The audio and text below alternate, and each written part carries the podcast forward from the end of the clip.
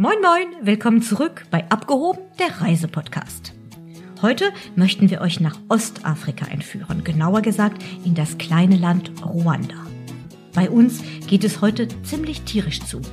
Wir berichten über die Big Five, über Schimpansen, über Gorillas, aber auch über Vulkane, sympathischen Menschen, bezahlbare Unterkünfte, Bananenbier und Kaffee. Mein heutiger Gast ist Charlotte Lunitz, Studentin und Kulturwirtin. Charlotte hat drei Monate in Ruanda gelebt, und zwar als Teil eines Projektpraktikums im Rahmen eines Stipendienprogramms von der BMZ. Das ist das Bundesministerium für wirtschaftliche Zusammenarbeit und Entwicklung. Herzlich willkommen, Charlotte. Vielen Wie geht's dir heute? Ach, sehr gut, sehr gut. Ich schwelge in Erinnerungen an Ruanda und wünschte, ich wäre dort. Ja, das kann ich gut nachvollziehen. Ruanda ist ja nun ähm, touristisch äh, etwas bekannter für seine Luxusresort und auch für das Gorilla-Trekking, alles High-End-Tourismus. Du selber hast aber ganz andere Erfahrungen gemacht und bist quasi mit einem begrenzten Budget, ähm, was du zur Verfügung hattest, durch Ruanda gereist. Und darüber möchten wir heute ganz, ganz viel erfahren. Ja, sehr gerne. Ja, du hast natürlich total recht. Als Studentin ist der Geldbeutel eher schmal. Das heißt, man muss schauen, wie man reist. Und wenn man das geschickt anstellt, kann man wirklich sehr günstig in Ruanda reisen. Also man profitiert natürlich erstmal davon, dass die Lebensmittel und äh, der Transport da für unsere Verhältnisse günstig sind. Das heißt, wir haben dann uns dann oft ein Auto gemietet und das geteilt oder sind einfach mit dem Bus gefahren und so kann man sich mal viel Geld sparen und ansonsten muss man ja auch nicht immer in den teuren Luxus-Lodges bleiben, sondern kann sich auch ein günstigeres Hotel oder Airbnb mieten. Ich habe auch teilweise in so kirchlichen ähm, Gästehäusern geschlafen und dann in lokalen Restaurants gegessen und so kann man mit einem begrenzten Budget und einem kleineren äh, Geldbeutel auch gut durch Ruanda kommen und ich glaube noch ganz andere spannende Erfahrungen machen und das Land und die Leute noch mal viel besser kennenlernen. Absolut. Und viele unserer Zuhörer werden denken, oh Gott, Zentralafrika beziehungsweise Ostafrika und da unterwegs mit dem Bus, wie sauber, wie hygienisch, wie sicher ist das alles? Und da muss man vielleicht ein bisschen nochmal ausholen und ein bisschen was über Ruanda erzählen, weil das ja nun wirklich ganz anders ist, auch als viele andere afrikanische Staaten. Oh ja, natürlich. Also das Land ist generell äh, sehr sauber und sehr sicher. Da, dafür hat es inzwischen auch so einen gewissen Ruhm, sage ich mal, erlangt. Das liegt auch sehr an der Geschichte und an der Politik des Landes. Also es ist wirklich ein sehr sauberes und sehr sicheres Land. Da kann man sehr gut auch alleine reisen.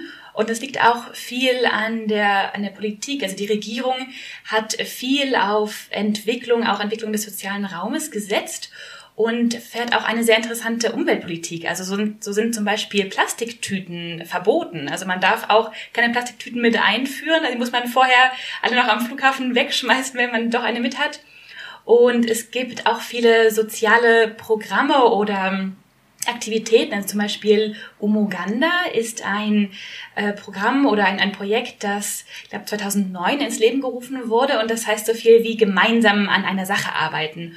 Und zwar treffen sich da jeden letzten Samstag im Monat alle Menschen eines, eines Viertels und machen zusammen Gemeinschaftsprojekte. Das heißt, jeder bringt zum Beispiel seine Schaufel, seinen Spaten mit und es wird ein neuer äh, Graben äh, ausgegraben oder es wird einfach ein bisschen die Straße sauber gemacht oder es wird zusammen ein neues Klinikum äh, gebaut oder so weiter. Also der, der Zusammenhalt ist da sehr groß und deswegen sind auch wirklich die Straßen fast alle sehr sauber, sehr gepflegt sind die, die Gärten. Und ich bin auch in Kigali zum Beispiel ganz viel zu Fuß gelaufen, äh, weil es wirklich Spaß macht da. Also gar nicht so der Standard oder der Stereotyp, wie man sich Ostafrika vielleicht sonst so vorstellt. Obwohl das Land natürlich auch trotzdem arm ist. Das, also, äh, das muss man auch sagen. Ähm, aber trotzdem, ich bin, wie gesagt, viel alleine äh, als junge Frau gereist und habe mich nie unsicher gefühlt. Ja, absolut. Also es ist nicht so, dass es keine Armut gibt. Im Gegenteil, es gibt schon noch wirklich ähm, teilweise Armut zu sehen in manchen Straßen. Aber es ist überall sauber. Selbst da, wo man sieht, dass die Bevölkerung nicht viel Geld hat, ist der Vorgarten gepflegt wie sonst was. Also man nennt ja auch Ruanda oft die Schweiz Afrikas und so ein bisschen passt das auch. Und die Straßen sind in einem super super Zustand. Manchmal, wenn ich hier durch unsere Straßen in Deutschland fahre, denke ich, oh Gott, die Straßen sind ja so schlecht und wir haben Löcher und was weiß ich was. Das sieht man in Ruanda wirklich kaum. Die Straßen sind absolut top, ähm, werden auch gepflegt, gefegt und sonstiges. Und dementsprechend ist das Reisen zu Fuß oder mit dem Fahrrad oder mit dem Bus, wie du das vorher sagtest, absolut sicher. Ähm, auch im Punkto Verkehrssicherheit, ähm, aber natürlich auch im Punkto Sicherheit für einen selbst. Das ist absolut richtig, genau. Ähm, die Viele Touristen denken, okay, Kigali, Hauptstadt, okay, da gucke ich mir ein paar Museen an und fahre dann ganz schnell wieder raus. Ist das auch deine Empfehlung? Nein, auf gar keinen Fall. Also ich habe insgesamt ja drei Monate in Kigali gewohnt und habe dann mal Ausflüge aufs Land gemacht. Aber Kigali hat viel zu bieten. Ähm, also du hast gerade die Museen angesprochen. Also natürlich das Genocide Memorial ist ein Muss für, für jede Besucherin und jeden Besucher. Ähm, ich hatte es ja vorhin schon kurz angesprochen, ist wahrscheinlich auch den meisten noch im Kopf, der, der Genozid an den Tutsi 1994. Und der wird da sehr eingänglich, ähm, auch sehr emotional äh, vermittelt. Und deswegen, also das würde ich natürlich jedem empfehlen. Aber auch gerade was so Kunst und Kultur angeht, hat Kigali, finde ich, viel zu bieten. Also es gibt verschiedenste Kunstzentren, zum Beispiel das Inema Art Center, um jetzt nur mal eins zu nennen. Da finden jeden Tag Veranstaltungen statt. Also man kann da Yoga machen. Jeden Donnerstagabend gibt's Musik, es gibt Tanzkurse. Ähm, also das sind ja sowieso die Ruanderinnen auch sehr, sehr groß drin im, im Tanzen. Ich habe zum Beispiel einen Tanzkurs gemacht im, in meinem Lieblingscafé im Kasakesa, so traditionellen ruandischen Tanz oder auch äh, moderneren Tanz ähm, im Impact Hub. Da gibt's äh, ja verschiedenste Start-ups ähm, in, in einem Hub, also in einem Gebäude. Und oben auf der Dachterrasse gibt's ein äh, Café, wo dann auch fast täglich Tanzkurse sind. Also da kann man äh, sich irgendwie so ins, ins Leben und ins Getümmel schmeißen. Ähm, Ansonsten, wenn man ein bisschen mehr äh, handwerklich aktiv werden möchte, kann man zum Beispiel in einer Werkstatt von Azizi ähm, Imigongo machen. Das ist Kunst das, oder das ist Malerei, mm, die haptisch ist. Und zwar wird, werden da Kuhfladen aufgetragen äh, in so Reliefs, die dann getrocknet werden und danach dann angemalt. Das klingt jetzt vielleicht etwas seltsam, es sieht aber wirklich sehr schön aus. Ähm, oder Flechten ähm, aus, aus Gräsern ist auch sehr typisch. Ähm, da kann man Workshops machen, zum Beispiel im Niamirambo Women's Center. Das ist, glaube ich, meine größte Empfehlung. Ne, Niamirambo ist ein Stadtteil und da haben sich Frauen zusammengeschlossen, ähm, die gesagt haben, wir möchten zusammen was machen, wir möchten uns selbst Jobs schaffen und auch lernen, weil ähm, das Schulsystem ist zwar relativ gut im, im afrikanischen äh, Vergleich, trotz allem sind gerade viele Frauen, auch ältere Frauen, immer noch Analphabetinnen.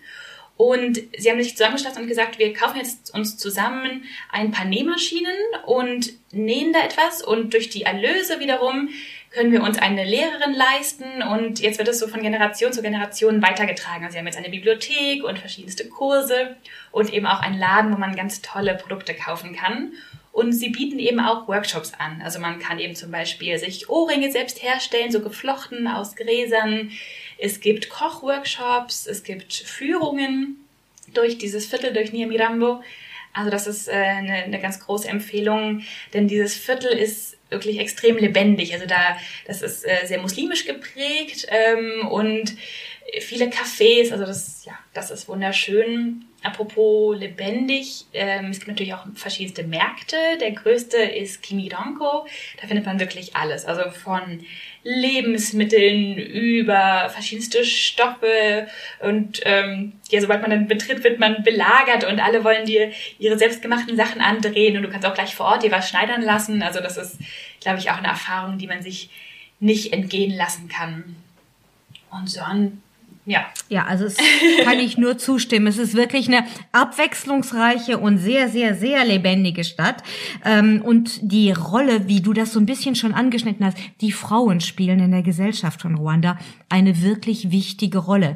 Und man kann als Tourist tatsächlich wirklich auch ähm, die quasi die Gesellschaft und die, die die Frauen da sehr stark unterstützen und zwar nicht mit Almosen oder sonstigen, sondern wirklich, die haben ganz ganz tolle Projekte, viele junge Frauen sind engagiert. Viele Frauen sind im Parlament. Es ist wirklich so, dass die Frauen an der gesamten Gesellschaft einen ganz, ganz großen Anteil haben.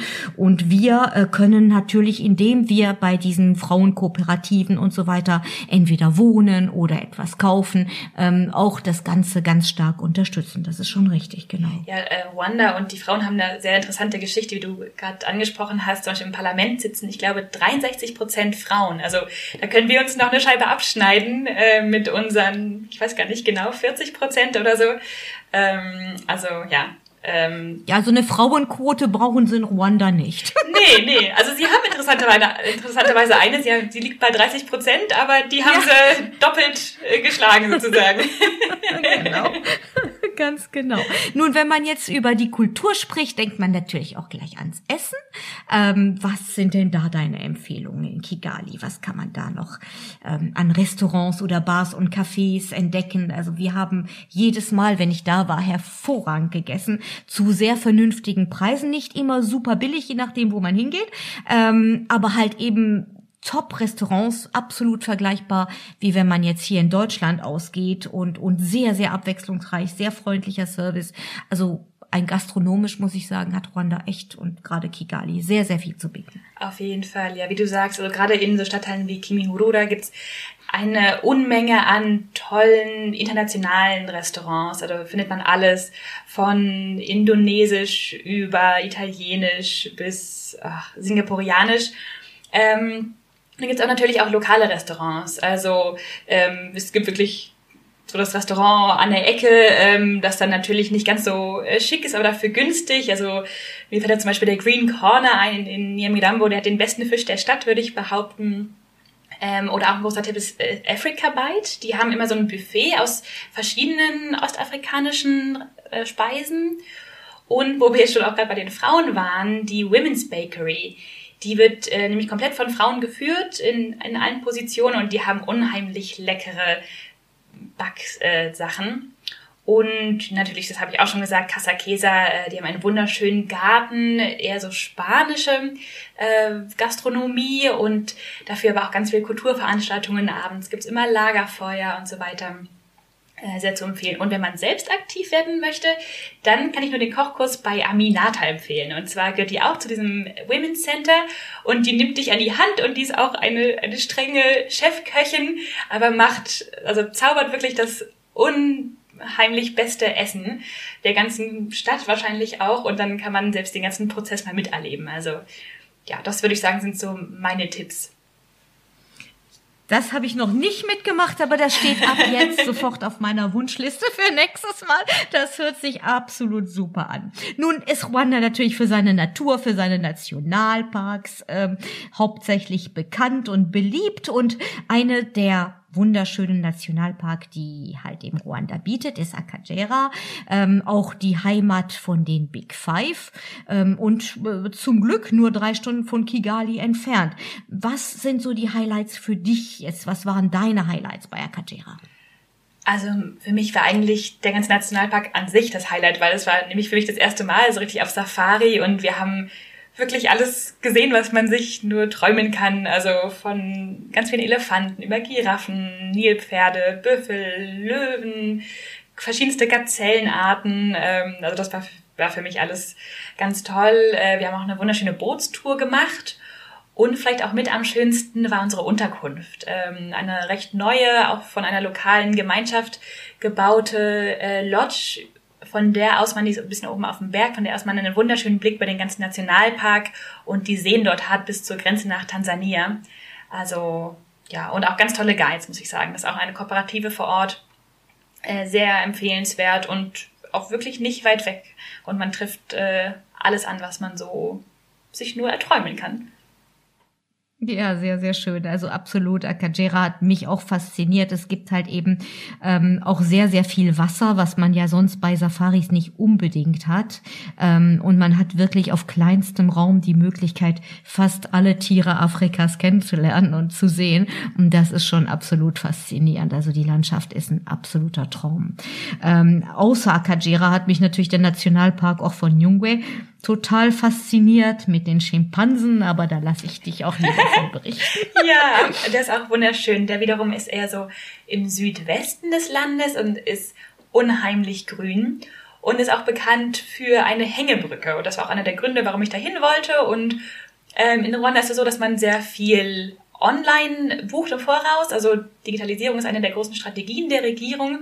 Und da kann man sich dann äh, so verschiedenste Wanderungen vorher auswählen. Und ich dachte, ich nehme eine, die sowohl Hängebrücke als auch Wanderung hat.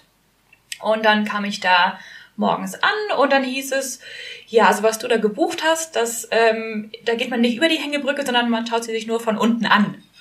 Und ich dachte, naja, nee, wenn ich jetzt mal hier bin, dann möchte ich gerne auch über die Hängebrücke gehen. Ähm, und dann zahle ich halt den Aufpreis zwischen den verschiedenen Wanderungen. Und das ist, finde ich, auch so typisch für die ja, ruandische Bürokratie oder, oder ihr, ihr Korruptionsverständnis. Und zwar haben sie gesagt, nein, das geht nicht. Das kann man nur im Headquarter machen, die Änderungen, das muss digital passieren. Ähm, und ja, das geht jetzt nicht. Und dann dachte ich, na ja, okay, dann besteche ich halt meinen Guide vor Ort, der wird mich schon drüber lassen. und nein, auch mein Guide war überhaupt nicht korrupt, der hat sich nicht bestechen lassen dass ich dann wirklich unter der Hängebrücke stand und sie mir von unten angeschaut habe. Aber es war und das muss man sagen, das sind ein paar Meter, ne? Das ist, die Brücke hängt wirklich komplett mitten im Urwald in den Baumgipfeln. Das ist absolut traumhaft schön. Hast du denn zu einem späteren Zeitpunkt die Möglichkeit gehabt, diesen Canopy Walk Leider zu machen? nein, aber es ist it's a reason to come okay, back. also dann erzähle ich jetzt ein bisschen was dafür. Wir waren eine Truppe von fünf Personen und mein gestandener 30-jährige Kollege war der erste, der auf die Brücke wollte und äh, dann noch aber allerdings der erste, der von der Brücke ganz schnell wieder zurückkam. weil er dermaßen Höhenangst hatte, dass er also wirklich nur die allerersten Meter da gegangen ist. Es wackelt natürlich ein bisschen. Die Brücke ist total sicher. Äh, man ist da total, also in guten Händen.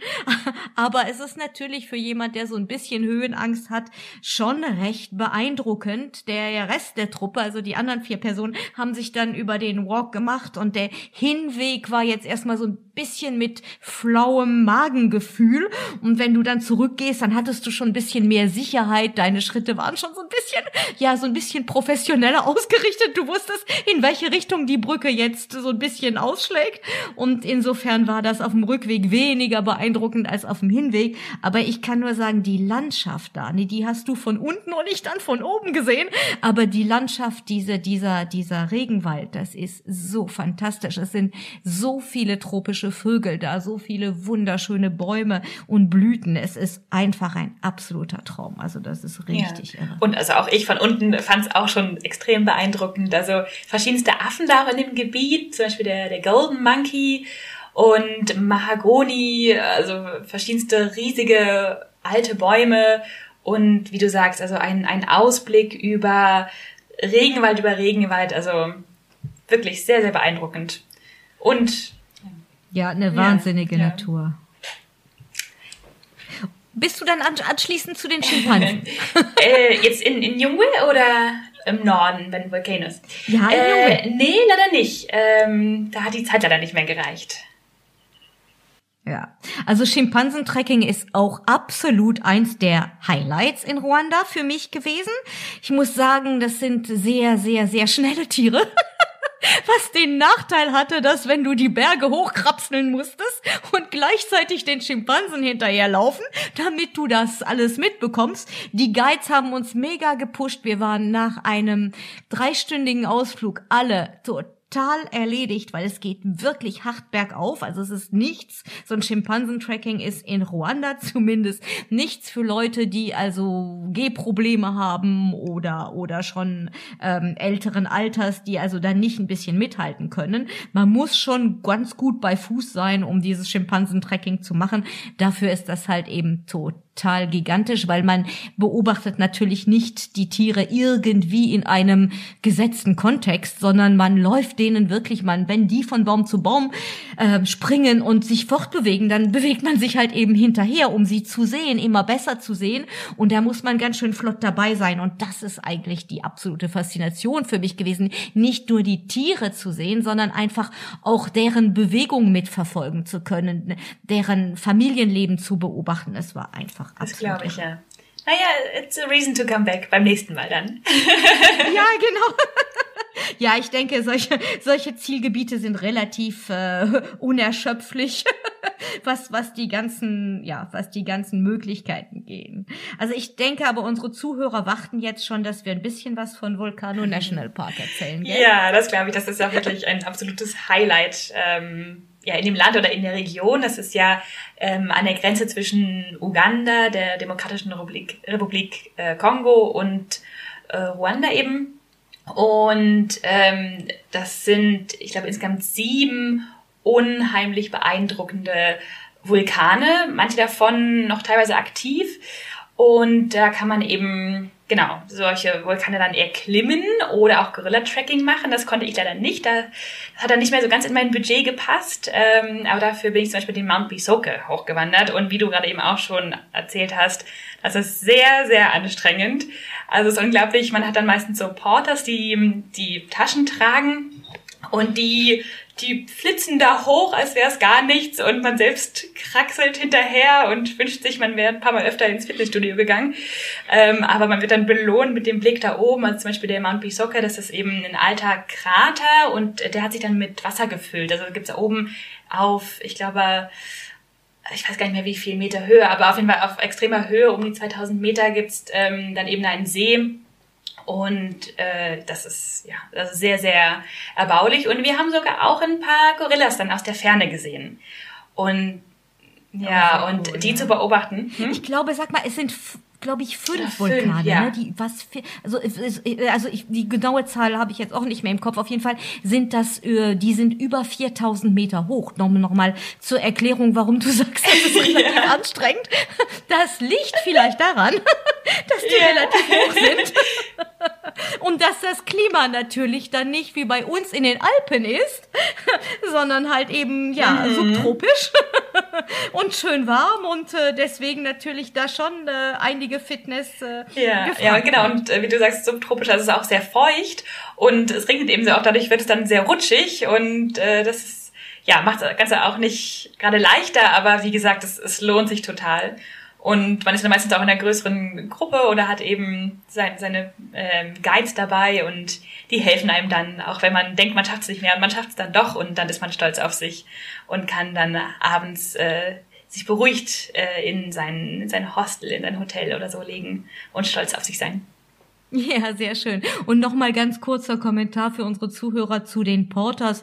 Ähm, viele kosten also nur 10 Euro und dann äh, tragen die einem das Gepäck und man hat vielleicht am Anfang erst das Gefühl, nee, das brauche ich nicht und warum soll der das machen und ich kriege das alleine hin. Aber das ist auch wieder so ein Beitrag quasi an die Gemeinde. Das äh, hilft den Gemeinden, die ihnen dort ansässig sind, ihren äh, Lebensunterhalt zu verdienen und das ist sein Und wenn man dann unterwegs ist, merkt man erstmal, wie wertvoll das ist, dass man jemand hat, bei dem man sich mal abstützen kann, der mal den Rucksack nimmt, weil man halt eben filmen will oder also unbedingte Empfehlung, sie tun Gutes, also wirklich, äh, wenn man wenn man diesen Porter mit sich nimmt und beschäftigt und gleichzeitig ist er eine Hilfe, die man sich gar nicht vorstellen kann. Also wirklich jede, absolut kann ich nur jedem empfehlen, wenn Sie Hilfe angeboten bekommen äh, für das Tracking, nehmen Sie sie an. Das lohnt sich auf jeden Fall. Ja. Und habt ihr denn damals Gorillas gesehen? Habt, wart ihr Gorilla-Tracking? Ja, wir hatten, wir hatten das große Glück, Gorilla-Tracking zu machen. Wir sind also zu einer Familie. Man muss dazu sagen, ähm, es sind nur acht Familien, die man besuchen kann in Ruanda. Acht Gorilla-Familien. Und es dürfen auch nicht mehr als acht Personen auf den Gorilla-Track. Und wir dürfen auch nur eine Stunde mit den Gorillas zusammen sein, um halt eben deren Leben nicht zu, ähm, ja, zu unterbrechen und halt eben zu starken Einfluss Einfluss ähm, in deren Alltag einzunehmen. Es ist fantastisch organisiert. Es ist eine teure Angelegenheit, muss man sagen. Man bezahlt für das Gorilla Permit 1500 Euro. Und auch hier wieder denkt man, um Gottes Willen, das ist wahnsinnig viel Geld. Aber das Geld kommt wirklich dem, den Leuten, also es wird, dadurch werden die Communities rum um den Gorilla äh, National Park halt eben dann auch unterstützt und finanziert. Ähm, das heißt, es geht ein Großteil des Geldes an die Gemeinden. Die Gorilla, der Gorillaschutz äh, ist unglaublich teuer auch für die Regierung und man versucht jetzt gerade, weil die Population der Gorillas wieder wächst, versucht man jetzt auch wieder mehr Raum abzugewinnen, um den Gorillas einen größeren Lebensraum wieder zurückzugeben quasi und da kreiert kreiert man sogenannte Buffer Zone, also quasi eine Zone zwischen dem Territorium, wo die Gorillas äh, ansässig sind und dem, wo die Menschen sich ähm, halt eben niedergelassen haben und ihre Farmen haben. Und man kauft der Bevölkerung Land zurück,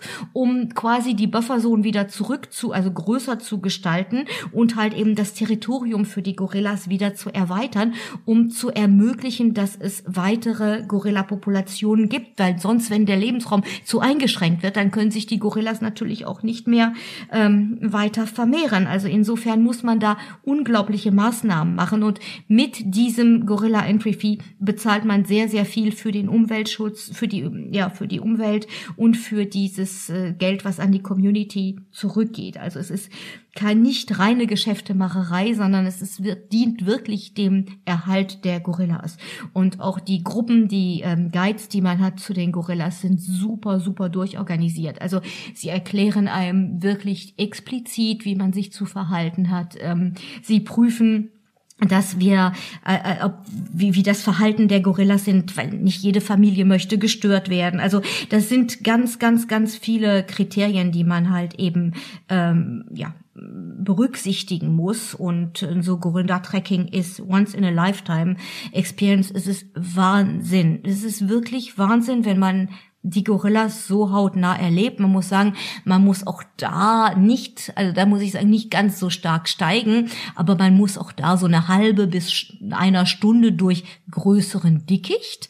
Ähm, und dann viel Bambus natürlich auch. Und dann wird äh, ist ein, ein ein Porter quasi vor einem, der mit der Machete quasi das Gelände für einen äh, kreiert, denn die Gorillas sind ja immer in der Natur an unterschiedlichen Stellen. Und dann pirscht man sich quasi ganz ganz ganz, ganz langsam an diese Familien rein. Da sind meistens mehrere Weibchen zwischen drei bis fünf bis sieben bis acht, nach, je nach Größe der Familie. Manchmal ist ein Männchen, also so ein sogenannter Silberrücken, manchmal sind es mehrere. Man hört sie schon von weitem, ähm, weil wenn sie durch den Bambus gehen, dann geht das, der Bambus kaputt und das knacht und knistert in allen Ecken.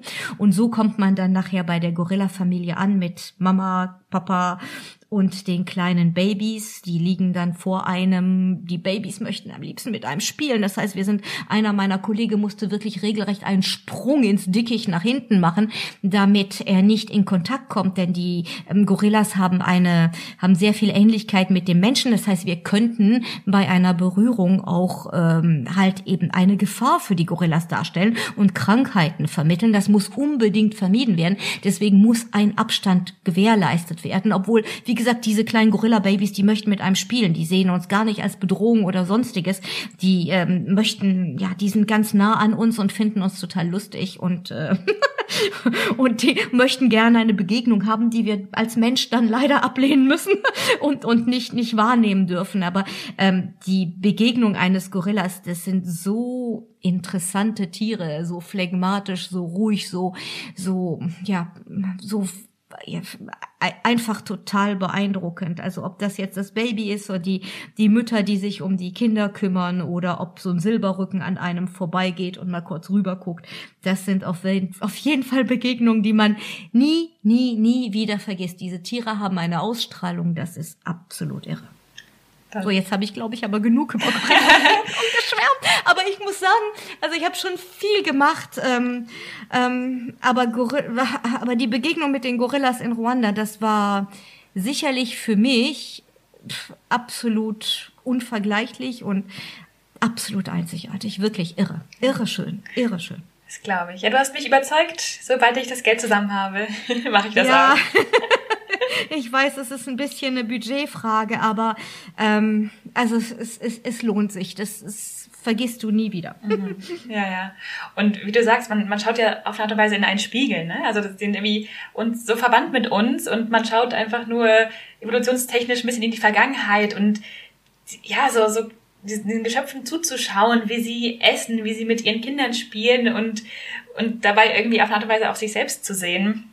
Also ja, sehr beeindruckend schon aus der Ferne und ich will gar nicht wissen, wie es dann ist, wenn man ganz nah dran ist und das ist auf jeden Fall eine Once-in-a-Lifetime-Experience. Weißt du, Absolut. Und wenn du das jetzt nochmal sagst, ich glaube, das Beeindruckende war, wie interessiert die an uns waren. Also wenn du jetzt einen Elefanten siehst oder einen Löwen oder äh, was weiß ich, ein, ein äh, irgendwie ein Walross oder wen auch immer. Aber diese Tiere haben ja meistens wenig Interesse an uns.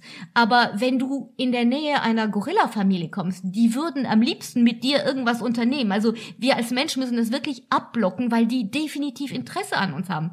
Die finden das spannend. Und das ist etwas, was du ja sonst in, in, in der Begegnung mit Tieren so in der Art Vielleicht bei einer Wildkatze, die findet dich spannend als Futter. Hoffentlich aber ansonsten, nicht. aber ansonsten ist sowas nicht irgendwas, was du sonst in deinem normalen Leben so hast, ne? Ja, jetzt wollen wir mal die Gorilla beiseite lassen und einfach ein bisschen auch von dir noch mehr ähm, gute Tipps haben zu, ja, du erzähltest über über die über die verschiedenen Unterkünfte und so weiter. Also da waren wir auch ähm, in einem bei Red Rocks, das ist ja in der Nähe vom vom Volcano National Park mhm. und ist ja auch so ein ähm, gemein, also so, so ein Frauenprojekt. Genau, genau. Also die haben verschiedenste Gästehäuser und eines zum Beispiel da in der Nähe, das heißt Amohoro, also Frieden, finde ich auch ein, ein, sehr schöner Name. Und genau, mit, mit den Einnahmen werden wiederum dann verschiedenste Projekte unterstützt, äh, viele Frauenprojekte, Bildungsprojekte. Und das ist schon schön zu wissen, dass, dass man einerseits eine, eine tolle Unterkunft hat und gleichzeitig damit aber auf eine Art und Weise auch was Gutes tut. Also äh, das ist sehr schön. Und da, da gibt es also einige im, im ganzen Land. Ähm, und natürlich gibt es die die tollen Lodges direkt im Nationalpark und die sind sicherlich extrem schön. Aber es gibt eben auch an den Rändern ähm, dann kleinere Sachen. Also zum Beispiel einmal, das war in, bei Nyungwe, haben wir in so einem Eco-Center geschlafen in so ganz traditionellen Strohhütten, sage ich mal, so wie vor 100 Jahren. Und es klingt zwar sehr, sehr einfach und ähm, vielleicht auch ungemütlich ist es aber gar nicht, weil äh, das wird dann doch sehr, sehr schnell warm und dann prasselt der Regen drauf und äh, es ist, ja, hat man das Gefühl, man, man ist noch gleich viel näher äh, an der Natur dran. Und ähm, ja, also es, es gibt einige nette Gästhäuser, Hostels oder auch Airbnbs auf jeden Fall, ja. Und hier nochmal zum Thema Sicherheit. Du hast dich immer sehr, sehr sicher gefühlt oder hattest du irgendwann mal das Gefühl, aha, bin als Frau alleine unterwegs und muss jetzt irgendwie ja vor der Hütte da irgendwie was hinstellen? Nee, also wirklich zu keinem einzigen Zeitpunkt. Also da habe ich mich manchmal in Berlin oder so vielleicht unwohler gefühlt. Kann ich nachvollziehen. Kann ich gut verstehen. Yeah. Hast du denn auch Bananenbier gemacht selber? selber gemacht, nicht nee, getrunken und es ist schon eine ja, sehr spezielle Sache. Also wird jetzt nicht mein neues Lieblingsgetränk. Ähm. Nee, meins auch nicht, vor allen Dingen, nachdem ich es selber zusammengematscht hatte. Ja. Also versprochen an alle Zuhörer, es gibt ein Bild nachher, wie man das macht.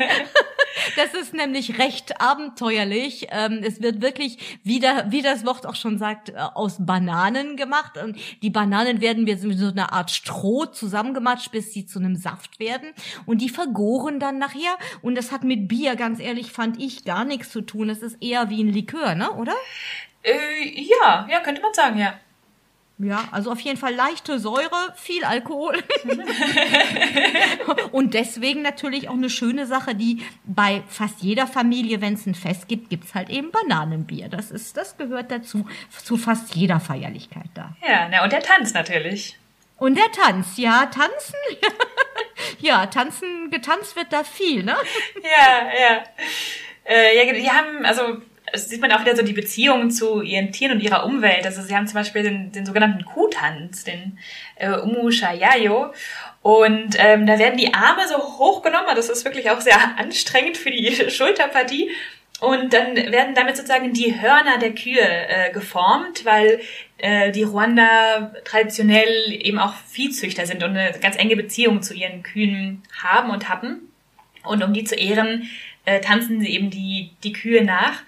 Und das habe ich auch versucht zu erlernen. Also auch wenn es komisch klingt, bei den Ruanderinnen sieht das sehr ästhetisch aus. Bei mir, naja, das bleibt jedem selbst überlassen, das zu beurteilen. ähm, und es, genau, es macht aber macht ganz viel Spaß und ähm, da gibt auch eine, eine lustige Story. Da ähm, hat mich meine Tanzlehrerin gefragt, ob ich denn sie nicht unterstützen kann. Äh, sie hat eine Anfrage bekommen von einer recht bekannten ruandischen Sängerin, äh, dass sie in dem Video auftritt. Und da wollten sie gerne zeigen, wie offen das Land ist äh, und haben eben auch ein paar europäische Tänzerinnen gesucht. Und da habe ich mich breitschlagen lassen. Und ja, ein paar Tage später stand ich dann da auf einem Feld irgendwo im Nirgendwo und habe dann da den Kuhtanz gemacht und natürlich waren wir umzingelt von einer Masse an interessierten Kindern und, und Bäuerinnen und natürlich auch Kühen, ähm, die da zugeschaut haben, wie sich die Europäerinnen abmühen und äh, natürlich abstinken im Vergleich zu den ruandischen Tänzern und Tänzerinnen. Das hat alles nur mit Routine zu tun. Die hat die richtige Routine Charlotte. ja.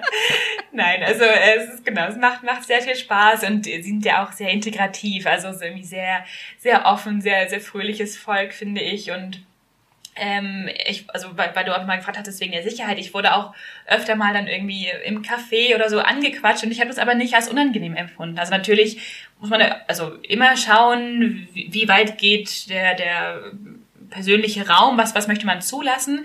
Aber in, in anderen Ländern habe ich auch erfahren, dass ich das, das dann irgendwann unangenehm fand, dass, dass man immer angequatscht wird. Und natürlich passiert das auch auf der Straße, aber ich habe da auch sehr viele Freundschaften dann gemacht. Also einfach im Café, dass jemand am Nachbartisch sagt, äh, saß und gefragt hat, was machst du hier, woran arbeitest du gerade? Und dann, dann hat sich so ein Gespräch entwickelt und also ja, es hat sich irgendwie immer sehr, sehr gut und natürlich angefühlt und gar nicht unsicher oder unangenehm.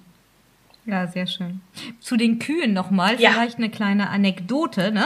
Also Kühe haben in der Gesellschaft in Ruanda einen sehr, sehr hohen Status, weil ähm, das ist so, dass die Kuh ja quasi in der Lage ist, eine Person zu ernähren durch ihre Milch. Und wenn man jetzt eine Kuh hat und die Kuh kriegt ein Kalb und der Nachbar hat keine Kuh, dann ist man angewiesen, verpflichtet, dem Nachbarn das Kalb zu schenken. Damit wird quasi das Überleben Überleben jeder Familie gesichert, indem quasi jede Familie dann auch eine Kuh hat und damit halt eben eine Grundnahrungsmittel, nämlich Milch, auch zur Verfügung steht. Das find, fand ich ganz, ganz toll. Total, ja. Kannte mir kaum vorstellen, dass man das bei uns macht, dass wenn du irgendwie, wenn irgendwie, ja, deine Kuh, deine Kuh ein Kalb kriegt, dass du die dem Nachbar schenkst, das habe ich hier bei uns noch nicht erlebt. Ja, ja. Nee, und ich finde auch, da sieht man wirklich die Solidarität und den Zusammenhalt in der Gesellschaft. Und das kommt sicherlich auf der einen Seite durch die Geschichte, dass man gemerkt hat, wir müssen die Differenzen zwischen Hutu und Tutsi überwinden, aber auch vielleicht ja aufgrund der Armut und ähm, und man merkt eben, wir können mehr zusammenschaffen und das ist eine Form von ja Gerechtigkeit schafft. Wenn ich jetzt eben ein Kalb habe, dann bekommt es dann eben meine Nachbarin oder mein Nachbar. Also ich, ich habe da viel irgendwie auch über Gesellschaft so immer reflektieren müssen und fand das sehr inspirierend. Absolut. Bevor wir jetzt zum Schluss kommen, wollen wir noch ein bisschen was vielleicht über die Lake Kivu-Ecke erzählen? Mhm, ja, gerne. Äh, ja, Lake Kivu ist ja der, der größte See dort und grenzt an, an den Kongo. Also wenn man rüberschaut, kann man da schon die, die Berge im, im Kongo erahnen. Und ist auch eine wunderschöne Ecke. Also natürlich auch sehr grün durch die Wassernähe und hügelig, wie, wie generell Ruanda. Also Ruanda ist ja auch das Land der, der tausend Hügel, sagt man. Und ähm, da wird auch viel Kaffee und Tee angebaut und man kann da schöne Bootstouren machen und so ein bisschen Inselhopping. Also da gibt es natürlich dann noch kleinere Inseln in den, im, im See drin. Und äh, das, das fand ich auch ganz toll. Ähm, einmal, wenn man dann, wenn man dann auf die Insel draufsteigt, äh, oder die verschiedenen Inseln, äh, hat man dann einen schönen Blick. Äh, es gibt da auch riesige Fledermauskolonien. Das ist auch ein ja, eine Erfahrung der anderen Art, wenn man drunter durchgeht und man wird zugeschnattert, sag ich mal, von den Fledermäusen, die da aufschwirren. Äh, Bei zugeschnür habe ich an was anderes gedacht. Ach so. Ja, das äh, zum Glück nicht. Okay. ich bin schnell unter den, unter den Bäumen drunter durchgegangen, aber. ähm, und äh, das Highlight, und da sind wir wieder bei den Kühen, dort gibt es schwimmende Kühe. Und zwar sind eben auf diesen kleinen Inseln, die wirklich, also ja, die, da kann man in, in zwei Minuten drüber weggehen, äh, sind immer wieder Kühe. Und wir haben uns gefragt, wie sind die denn da hingekommen? Und dann hat unser Guide uns erzählt, dass sie drüber geschwommen sind. Und ich war so, nee, das machen die doch nicht. Und doch hat er mir ein Video gezeigt und äh, ja, die, die schwimmen dann von Insel zu Insel. Also gut, dann hat Ruanda quasi schwimmende Kühe, Bahamas schwimmende Schweine. Genau. Also es gibt, äh, die Natur hat noch viele Überraschungen für uns. Ja. Du sprachst eben Kaffee an. Kaffee und Tee sind ja nun auch wirklich eine absolute Spezialität ähm, in Ruanda. Da gibt es viele, viele Kooperativen und die Produktivität ist natürlich sind ganz, ganz kleine Produktionen und daher ein absolutes ähm, Top-Level, also wahnsinnige Qualität. Magst du uns über Kaffeeplantagen ein bisschen zu Ruanda noch was erzählen? Ja, ja, Kaffee und Ruanda sind eng verknüpft, also auch geschichtlich. Ähm, wie du sagst, also die, die Anbaubedingungen da sind extrem gut, weil es sehr hoch liegt und gerade in den, in den Höhenlagen wächst der Arabica sehr gut. Und dann ist es natürlich das ganze Jahr über recht warm und auch schön feucht. Und deswegen gibt es eben ganz viele Kleinbäuerinnen und Bauern, die, die Kaffee anbauen mit weniger als einem Hektar. Und das heißt, als Strategie können sie nicht auf die Quantität gehen. Also sie können nicht wirklich größer werden. Also wenn man sich ähm, Kenia, Tansania, Äthiopien anschaut, sind das oft äh, riesige Plantagen und da ist das wirklich in privater Hand, eben in kleinbäuerlicher Hand. Und dafür gehen sie dann eben auch Qualität. Und ich habe eben in einem Kaffeeprojekt auch gearbeitet. Das heißt, ich durfte sehr viele Kaffeebäuerinnen und Bauern kennenlernen. Und die hegen und pflegen ihre Kaffeesträucher wirklich, als wären es ihre Babys, weil sie wissen, auch davon hängen sie ab und sie möchten wirklich guten Kaffee herstellen. Und da kann man dann auch so eine Kooperative mal besuchen, wenn man möchte. Und es ist auch spannend zu schauen, wo dieses Produkt, was man ja im Endeffekt dann nur als schwarzen, äh, schwarzes Getränk, als Muntermacher dann in der, in der Tasse kennt, äh, durch welche Stadien das alles so durchläuft. Also was manche auch nicht wissen, das sind ja ursprünglich Kaffeekirschen, also so rote Kirschen, die eben an Sträuchern wachsen. Und da drin sind jeweils zwei Bohnen. Das heißt, die müssen erstmal geschält werden, dann werden sie gewaschen, also so nennt man das. Ähm, werden dann auch getrennt, nach, je nach Qualität, was oben, was unten schwimmt, dann werden sie getrocknet und dann werden sie nochmal geschält und dann sortiert. Und also das ist wirklich ein sehr, sehr langer Prozess und der Kaffee geht durch ganz viele Hände, äh, bevor er bei uns landet. Und äh, deswegen ist es spannend, das auch mal so vom Ursprung äh, wirklich so mitzubekommen und da zu sehen, wer hinter dem Produkt eigentlich steht, äh, am anderen Ende der Wertschöpfungskette.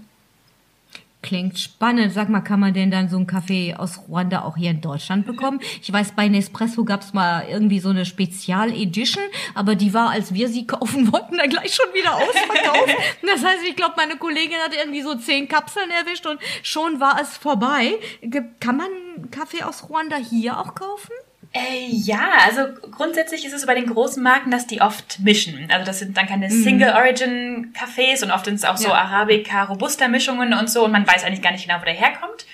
Ähm, und deswegen, also so, dass man wirklich Kaffee nur aus Ruanda in Deutschland findet, ist eher selten, außer, und das ist jetzt vielleicht auch ein bisschen Eigenwerbung, ähm, bei der Kaffeekooperative. Ähm, und zwar äh, sind die eine, ähm, ja, eine Kooperation eingegangen eben mit einem, einem Dachverband von Kooperativen und von Kaffeekooperativen in Ruanda und mhm. kaufen eben direkt dort ein. Und das Besondere bei dem Kaffee ist, dass der auch sogar vor Ort geröstet wird. Das passiert eigentlich sonst nie bei Kaffee. Also sonst ist es eigentlich so, dass man den Rohkaffee, den, den sogenannten grünen Kaffee, als Rohprodukt verkauft und dann wird er irgendwie hier in Europa zum Beispiel geröstet. Und das Problem dabei ist so ein bisschen, dass bei dieser Veredelung wird das meiste Geld gemacht. Also die großen Kaffeekonzerne machen eigentlich das meiste Geld dann mit der Rüstung und mit dem Marketing. Und bei den, bei den eigentlichen Produzentinnen und Produzenten, bei den BäuerInnen kommt gar nicht so viel an.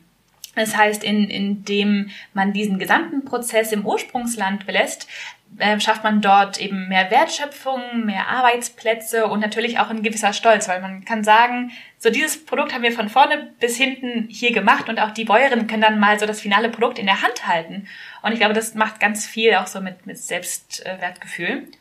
Und genau, das kann man in Deutschland kaufen, einerseits online, also im, im Online-Shop von der Kaffeekooperative, bei DM auch im Online-Shop und bei ausgewählten Weltläden. Und ja, und wir sind auch derzeit dabei, dass wir vielleicht noch in den einen oder anderen Supermarkt kommen, aber es ist natürlich auch immer schwierig. Aber genau, also die zwei Wege, entweder offline über einen Weltladen oder online über den Online-Shop. Da kann man. Ja, das hört sich doch an nach schon genug Alternativen, um um an ruandischen Kaffee ranzukommen. Also yeah. auch das ist dann auf meiner morgigen To-Do-Liste.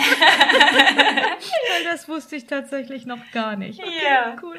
Und sehr, sehr schön. Charlotte, gibt es noch irgendwas zum Abschluss, weil leider ist unsere, ja, unsere Zeit schon wieder so ein bisschen abgelaufen. Gibt es irgendwas, was du noch unbedingt erzählen möchtest über Ruanda oder über irgendeinen anderen Tipp, den du einfach noch loswerden möchtest?